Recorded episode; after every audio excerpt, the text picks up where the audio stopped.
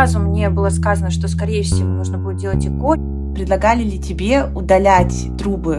Смотрели там на мой эндометре, делали биопсию, все заново. Со своей головой вообще нужно работать с самого начала. Просто одна цель — скорее, скорее. Я не могу забеременеть, потому что ему уже 40 лет. Почему женщины вообще должны этого стесняться? Если же есть желание стать мамой, то неважно, каким путем ты туда придешь. Привет всем, кому интересно узнать, как можно стать родителями не самым обычным способом. Я Надя, и я прошла через ЭКО. ЭКО – это что? Так называется мой подкаст в формате пошаговой инструкции. В каждом новом выпуске еще один шаг, который может приблизить вас к долгожданному родительству с помощью ЭКО. В предыдущих выпусках мы говорили о том, как психологически настроиться на ЭКО, выбрать хорошую клинику и разобраться с финансовым вопросом. В этом эпизоде речь пойдет о следующем шаге. Мы начинаем подготовку к процедуре ЭКО. Но прежде нам нужно выяснить, нужна ли нам эта процедура. Сделать это можно только с помощью медицинской диагностики. В этом выпуске мы поговорим о женском бесплодии, о его причинах и самое главное, возможно ли его вылечить. У меня в гостях Елена Абашкина, девушка, которая прошла через процедуру ЭКО после естественной беременности. Она поделится с нами своей историей и вместе мы озвучим наиболее известные причины этого страшного диагноза и расскажем вам о возможностях их устранения.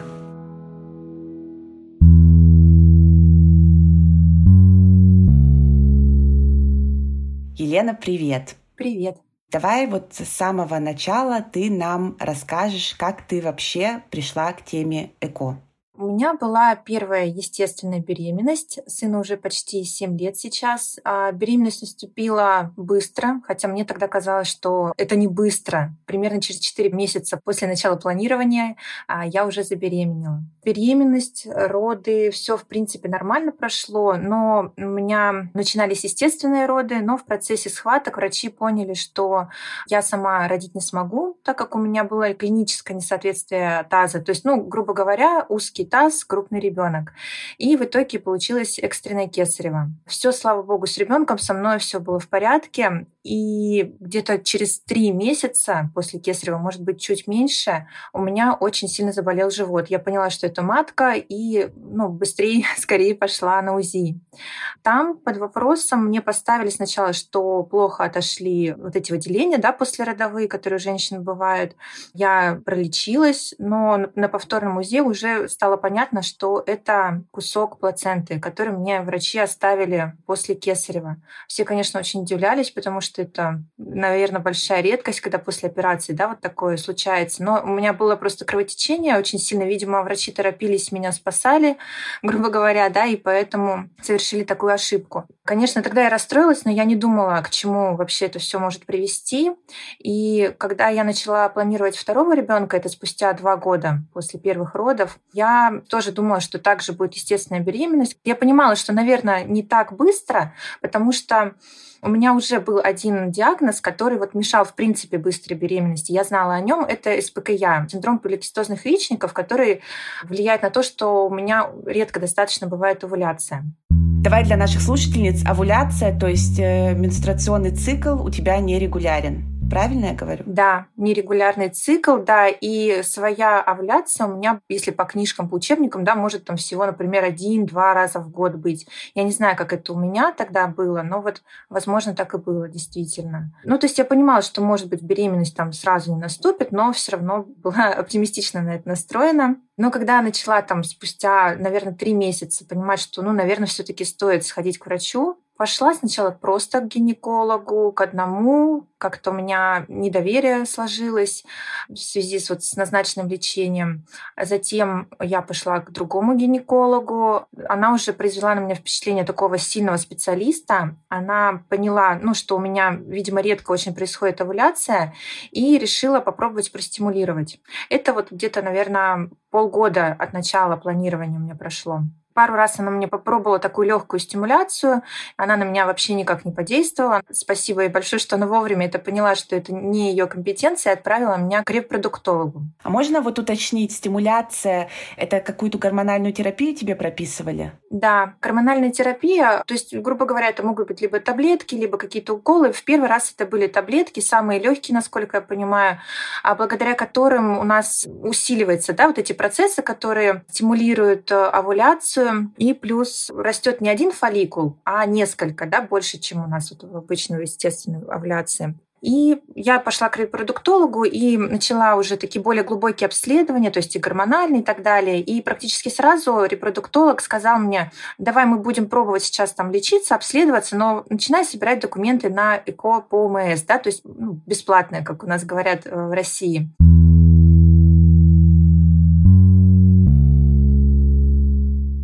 Ставили ли тебе диагноз бесплодия? То есть где-то у тебя это стоит вот в бумагах? Да, да, стоит. Но я не помню, было ли это до репродуктолога, либо только он мне этот диагноз поставил. Но да, у меня стоял этот диагноз бесплодия. А сколько времени еще раз прошло вот с момента, когда стали планировать второго ребенка и твоего похода уже к репродуктологу? Полгода примерно.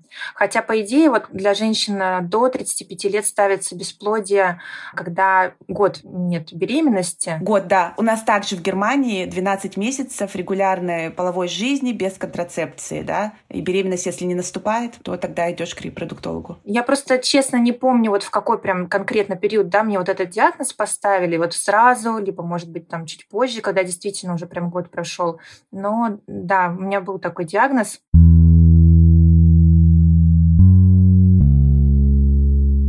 Давай про лечение поговорим. Смотри, когда ты уже занялась, так сказать, своим здоровьем, пошла к репродуктологу, установила с ним контакт. В одном из выпусков, кстати, я говорила, что очень важно иметь своего врача, которому ты доверяешь, который, естественно, может да, тебе как-то помочь. И очень важно вот э, не побояться отказаться от врача, если он тебе не нравится, да, и пойти в какой-то другой эко-центр или в другую клинику. Что ты и сделала, как я и поняла. Смотри, когда ты начала лечиться в Германию, у нас это происходит так. Самое первое, что делают, это проверяют проходимость маточных труб. Была ли у тебя похожая процедура или та же самая процедура? Да, у меня была, но далеко не в самом начале. Хотя по протоколам да, медицинским, насколько я понимаю, прежде чем делать вообще какую-то стимуляцию, они обязаны проверять проходимость маточных труб. У меня это не сделали. Может быть, понадеялись, что вот у меня уже была беременность, и из чего бы они у меня там вроде как были непроходимые. Я тоже об этом подумала, да. Да, и никаких инфекций там у меня не было, да, вот которые могут влиять на вот это. Но потом решили сделать мне гистероскопию, и врач, вот именно гинеколог, которая пошла, да, консультироваться вот по поводу именно гистероскопии. Гистероскопия – это проверка, грубо говоря, под микроскопом смотрят внутрь матки, да, проверяют, что там с маткой внутри, с эндометрием и так далее. В общем, когда я к ней пришла, она задала мне вопрос, может быть, все-таки тебе стоит сделать сразу лапору, то есть проверить все уже досконально. Я вернулась обратно с этой информацией к репродуктологу. Да ну зачем там лишний раз это все лезть трогать? У тебя же ничего, никаких воспалений не было, ничего. В этот момент я ему напоминаю про свое воспаление, как раз, которое было после первых родов, да, когда вот у меня остался вот этот кусок плаценты, который, естественно, за вот эти 2-3 месяца там уже все пошло воспаление. Причем, конечно, я ему об этом рассказывала в самом начале, но, наверное, как-то внимание не заострилось его на этом. Он говорит, все, тогда, конечно, нужно проверять трубы, если там они непроходимы, либо какие-то гидросальпингс удалять. Гидросальпинск – заболевание, при котором в одной или обоих маточных труб вырабатывается или скапливается избыточное количество жидкости. На тот момент мне как-то особо он это не предлагал. Это я сама настаивала на том, что я удалять не хочу. Если что, попробуйте прочистить. Ну, то есть вот так. Вот. В итоге мне делают, да, вот эту лапароскопию. То есть это операция, которая делает через три маленькие дырочки, да, в животе. Она, ну, не слишком травматична для женщины. Ну, достаточно легкая операция. А предлагали ли тебе удалять трубы? Или все было еще в таком в рабочем состоянии и об удалениях труб речь не шла? Речь шла об удалении труб, причем я сказала, что я не хочу удалять. Репродуктолог сказал, смотри, это твое решение. А врач, который проводил именно операцию, перед операцией она настаивала на удалении. То есть я, ну там, со слезами отстаивала свою точку зрения, что я не готова вот в настоящий, в тот момент я была к этому не готова, к удалению. Вот. И во время операции мне их, как это у нас говорят, продули. это для них было очень сложно, но им удалось восстановить их проходимость. И в матке у меня, получается, нашли, то есть взяли биопсию, да, эндометрия, и у меня какой-то был диагноз, что-то типа железистая гиперплазия эндометрия, то есть он как-то там разрастался неправильно, это не очень хорошо. Ну и плюс мой диагноз СПКЯ, который вот поликистоз яичников. Мне там сделали, грубо говоря, дырочки на одном из яичников, которые вот как будто бы должны были помогать, да, вот выходить яйцеклеткам. То есть должно было повлиять на мою овуляцию. После операции мне был дан несколько месяцев, наверное, месяца три, когда, по идее, могла бы быть естественная беременность. То есть она могла бы получиться, но она не получилась. И уже после этого, точнее, даже уже во время этого я начала все таки документы на ЭКО собирать. Вот.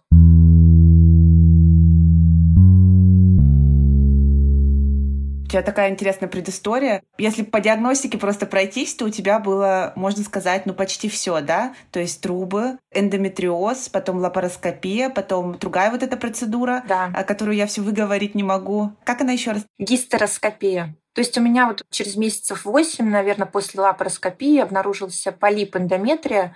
Мне делали вот эту гистероскопию и удаляли вот этот полип. Ну, еще раз, соответственно, смотрели там на мой эндометрий, делали биопсию, все заново. Полип — это такой доброкачественный нарост э, на матке, да? Правильно я понимаю? Внутри матки, да, вот на эндометрии. Внутри даже матки. Да, угу. да. И полипы, они часто тоже могут э, вести к тому, что женщина какое-то время остается бесплодной, да? Это тоже одна из причин бесплодия возможного. Да, да, да, кстати, достаточно часто. Да, и даже может, в принципе, с ней наступить беременность с этим полипом, но произойдет выкидыш, скорее всего. ты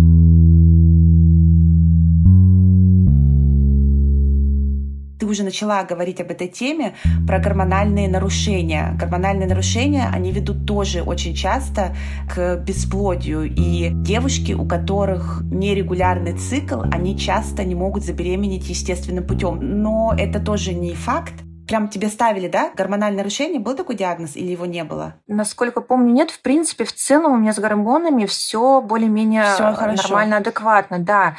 Я даже, честно, не помню, вот при СПКЯ, по идее, какой-то гормон должен быть не в порядке, но я почему-то не помню, никогда врачи не акцентировали на нем внимание. То есть я даже не помню, все ли у меня с ним было хорошо, либо нет.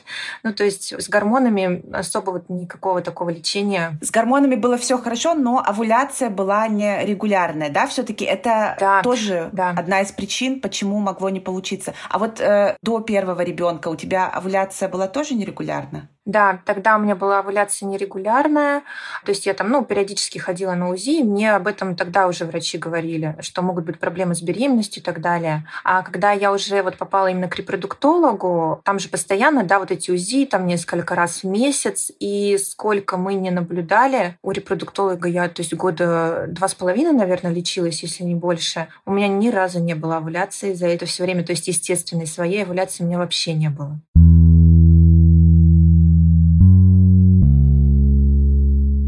На лапароскопии, повторюсь, что удалось им восстановить проходимость труб. Я потом еще раз делала проверку маточных труб, уже просто вот, ну, под рентгеном. И действительно, они были проходимы. Но вот хочу еще отметить, что тоже такие случаются ситуации, наверное, не так часто, да, но бывает, что трубы проходимы, но они не выполняют свою функцию, потому что внутри труб есть такие, грубо говоря, реснички, да, ворсинки, которые сокращаются и проталкивают яйцеклетку. Труба проходима, но ворсинки вот эти, они не выполняют свою функцию. То есть такие ситуации тоже могут быть. Вот, и с этим ничего не сделаешь.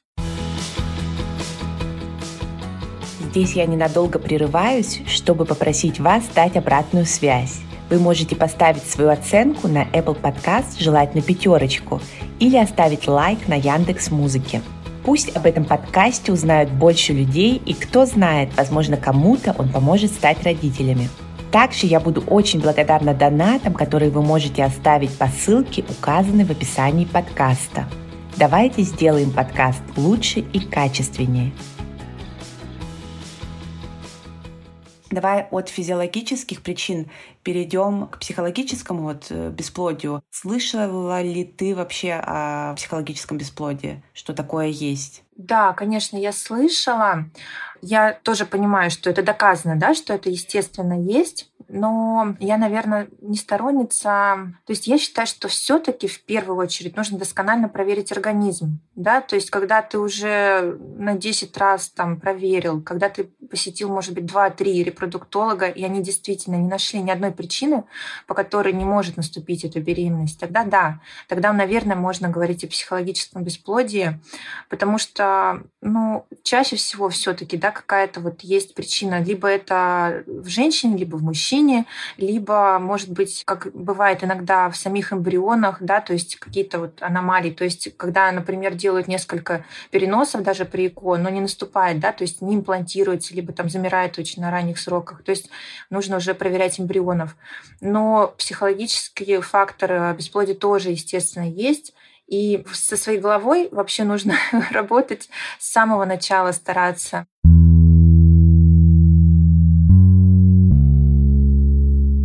Дружить. Да, потому да. что вот, ну, я тоже про себя расскажу. Когда я только начала планировать, да, второго ребенка, у меня эта мысль, она настолько была навязчивой, я вообще не могла ничего, я не хотела не работать, я ничего не хотела планировать в своей жизни, да, никаких отпусков, ничего. У меня вот просто одна цель скорее, скорее. То есть, когда, например, врач говорил, так, давай, там нужно два месяца вот это пропить, там три месяца нам нужно там восстановить, у меня просто такая реакция была жуткая на это. Я не могла ждать. У меня как каторга была каждый месяц вот этого ожидания. А спустя, наверное, два с половиной года, да, как вот от начала планирования, я наконец-то отпустила вот эту ситуацию. Я поняла, что, ну, жизнь-то она вот сейчас у меня идет. У меня есть уже ребенок, у меня уже есть муж, я есть сама, и я должна продолжать жить, ну, как-то вообще заниматься своей жизнью, не только планировать ребенка, и мне стало настолько легче, я, я продолжала планировать, то есть я не забросила это куда-то, да, там не оставила. Я просто, ну, такой вот вяло текущий, думала просто о других вещах, начала думать, да, там начала встречаться больше с друзьями, там ездить какие-то небольшие путешествия. И вот именно тогда беременности получилось.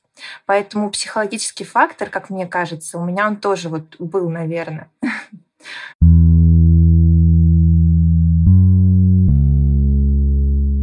Мы с тобой уже поговорили о бесплодии, назвали ряд физиологических причин, почему бесплодие может возникнуть. Также мы поговорили о такой вещи, как психологическое бесплодие. И я бы еще хотела с тобой обсудить одну возможную причину бесплодия. Это мужской фактор. Как у вас с этим было? Если коротко вот о моей истории рассказать, мы, когда с мужем начали планировать э, ребенка и у нас не получалось, первая была моя мысль, что дело вот все-таки в нем, потому что у нас с мужем разница 10 лет, при этом у него уже есть взрослый ребенок э, из ранних отношений, то есть он уже папа, но тем не менее я думала, что вот, наверное, с возрастом активность сперматозоидов, она уменьшается, и вот э, я не могу забеременеть, потому что вот ему уже уже вот 40 лет, да, и пошел проверяться именно он, а не я в самом начале. В Германии здесь, значит, очень популярна, как, наверное, у вас, такая проверка, как спермограмма, да, она, мне кажется, везде делается, да, во всех да. странах.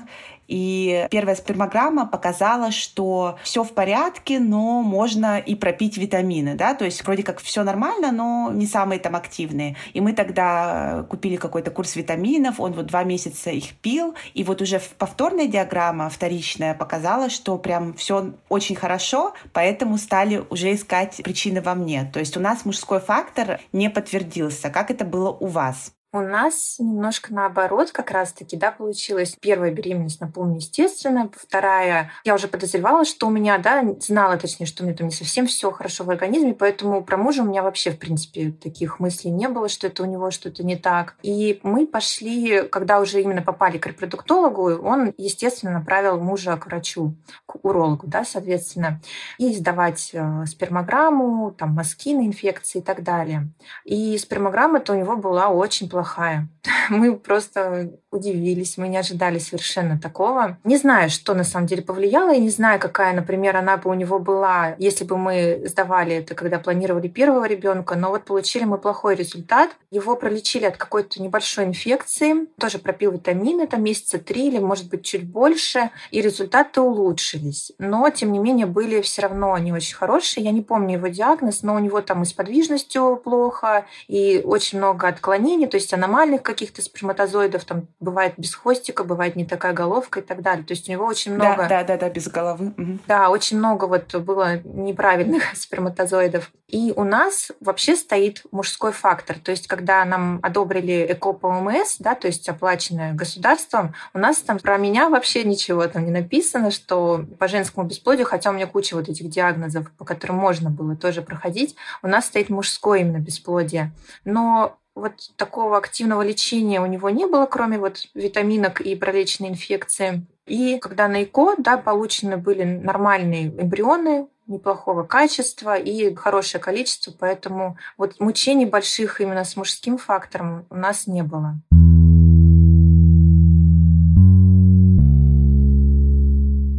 Лена, я бы еще хотела с тобой поговорить о том, как нужно готовиться к беременности, если у тебя, например, еще не выявлены какие-то проблемы, ты просто вот хочешь иметь ребенка, и что нужно соблюдать, что нужно делать, что вы с мужем делали для этого. Ну, давай начнем, наверное, с самой такой простой рекомендации. Это отказаться полностью или как-то частично отказаться от употребления, наверное, алкогольных напитков и от курения, да, если в семье кто-то курит. Да, конечно. Особенно вот я знаю, что на мужчин, да, вот это больше всего влияет образ жизни на качество как раз сперматозоидов. Да, естественно, стараться поддерживать здоровый образ жизни, предохраняться до, да, то есть, ну, кто вот еще в самом начале пути, нужно обязательно предохраняться как от нежелательных беременностей, да, чтобы потом избегать, не дай бог, абортов, которые, естественно, негативно влияют на здоровье женщины, так и э, чтобы избежать инфекций, которые, естественно, тоже очень негативно могут на это повлиять. Ну, просто регулярно посещать врача, делать УЗИ, какие-то хотя бы базовые анализы сдавать, там общий анализ крови, самые основные гормоны. Но таких, наверное, каких-то глобальных вещей я бы ну, не особо советовала делать. Просто вот действительно вести здоровый образ жизни и наслаждаться друг другом и вот этим периодом планирования беременности. А если уже, ну, минимум полгода прошло, да, не раньше, чем через полгода уже можно задуматься о том, чтобы пойти к врачу и начать выяснять, почему же беременность не наступает.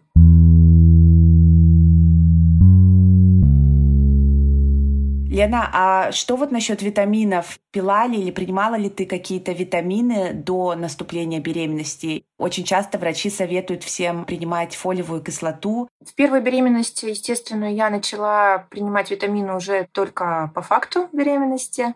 То есть во время планирования нет, ничего не принимала. А во вторую беременность, точнее, во второе планирование, конечно, там у меня были разные витамины, это уже назначал репродуктолог. Ну да, насколько знаю, фолиевую кислоту никому не помешает, но, конечно, дозировку четко, чтобы врач. То есть самим ничего не надо придумывать, ничего себе назначать, как у нас многие любят это делать. Ну, вообще, в принципе, не увлекаться даже витаминами, все равно это нужно все с врачом. Лена, на твоей страничке в Инстаграме я наткнулась на твой проект «Быть мамой». Вот э, могла бы ты подробнее о нем рассказать? Когда дочке исполнилось почти полгода, я решила, что хватит вообще скрывать от всех все. Ну, знали, потому что единицы, самые близкие люди о том, что мы делали ЭКО, и я просто устала. Вот почему женщины вообще должны этого стесняться, скрывать, как-то вот захотелось именно какой-то открытости, что ли, легкости и для себя, и для остальных, да, то есть чтобы женщины поняли, что, ну, желание быть мамой, оно вообще самое прекрасное, оно совершенно естественно. И почему вот одна женщина может быть мамой, а вторая тоже хочет, но не может, да, и она может прийти к своему материнству, но немножко другим путем. И мне вот захотелось именно посвятить в это вообще всех людей, не только планирующих, да, чтобы как-то развеять вот эти мифы об ЭКО и так далее. То есть на широкую аудиторию захотелось об этом сказать. Ну и, конечно, я знаю, что многие женщины боятся ЭКО по разным причинам. Кто-то думает, что это очень дорого, кто-то думает, что это очень там, вредно для здоровья. Мне как раз захотелось побороться вот с этими мифами, и я начала вести свой блог, в котором рассказываю и о своем опыте, и, в принципе, о планировании беременности какие-то даю советы, и об ЭКО рассказываю более подробно о, каждых этапах, какие-то советы даю, как увеличить шансы, допустим, ну вот такого рода. Мне очень знакома твоя ситуация и вообще твои чувства, потому что я очень долгое время стеснялась говорить об этом. Я не могла поверить, почему именно я не могу стать мамой естественным путем. При этом лично у меня ничего такого не нашли. И даже если бы нашли, даже если бы поставили какой-то диагноз, я считаю, не стоит вообще этого стесняться. Правильно ты сказала, если же есть желание стать мамой, то неважно, каким путем ты туда придешь, да, надо действовать, надо идти в эко-центры, нужно узнавать. И я очень рада, что находятся такие люди, как ты, которые вот э, готовы давать какую-то поддержку моральную. И знаешь, я еще всем своим гостям гостям задаю вот э, в конце эпизода такой вопрос, на который прошу тебя тоже ответить. Э, Лена, в чем счастье? Ой, такой сложный вопрос. Просто супер сложный вопрос. И такой легкий. С одной стороны, да, легкий, с другой стороны, сложный.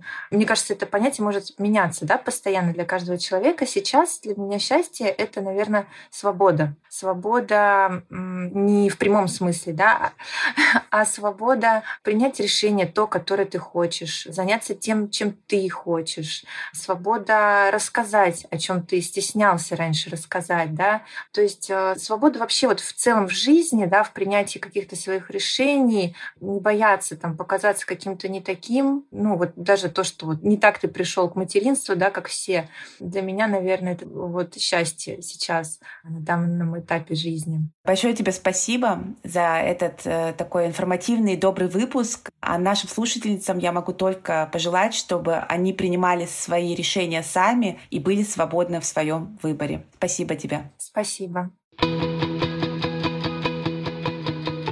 Наш выпуск подошел к концу, а это значит, что мы с вами сделали еще один шаг на пути к заветному материнству. Разобрались в причинах бесплодия и поняли, как можно устранить их. В следующем выпуске мы сделаем седьмой шаг, подробно поговорим о процедуре ЭКО. Отдельно хочу поблагодарить вас за отзывы и звезды на Apple подкастах, комментарии на CastBox и лайки на Яндекс Музыке. Если хотите пообщаться со мной лично, добро пожаловать в мой инстаграм. Ссылка в описании подкаста. До встречи в соцсетях и следующих эпизодах. Берегите себя и своих близких.